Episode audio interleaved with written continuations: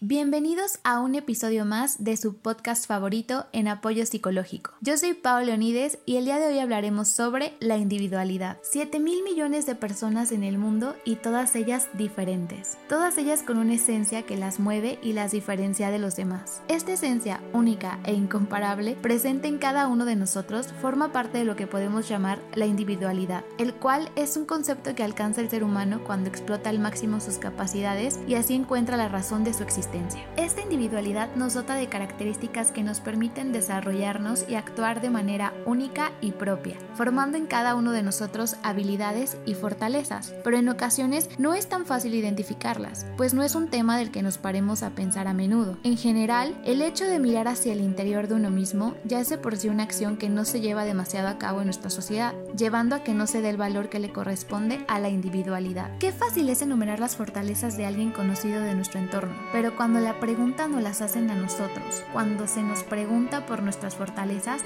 la cosa se complica. Incluso en algunos casos parece que no esté bien atribuírselas, como si no fuéramos dignos. Y de nuevo, caemos en el error de no dar el valor que le corresponde a la individualidad. A partir del autodescubrimiento y el consecuente autoconocimiento, es posible reconocer estas fortalezas. Y un punto se ha conseguido este paso. Es posible desarrollarlas, trabajarlas y expresarlas en la acción del día a día, permitiendo aumentar la eficiencia y la calidad de nuestra implicación y aportando un toque único en las tareas que se realicen. Además, un buen proceso de autodescubrimiento también permite conocer las debilidades propias, favoreciendo que se pueda hacerlas conscientes y trabajarlas. ¿Qué pasaría si nuestra acción se moviera alrededor de nuestras fortalezas, alrededor de lo que refleja lo mejor de nosotros? Cuando se está en tratamiento psicológico, puede darse este proceso de autodescubrimiento y conjunto a tu terapeuta ayudarte a detectar y desarrollar la combinación única de habilidades, talentos y potenciales que te proporciona tu individualidad, para acabar identificando tus fortalezas y poder actuar siendo consciente de estas, permitiendo así dar a tu propia individualidad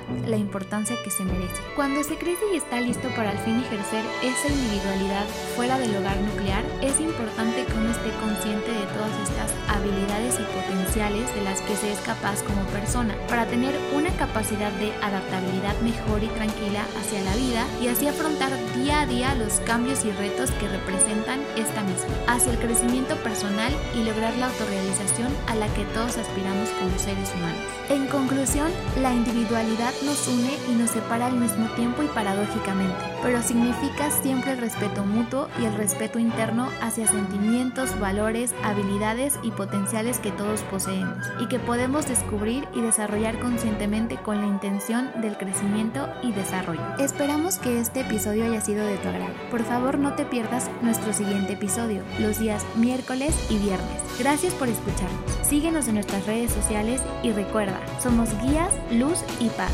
Somos apoyo psicológico.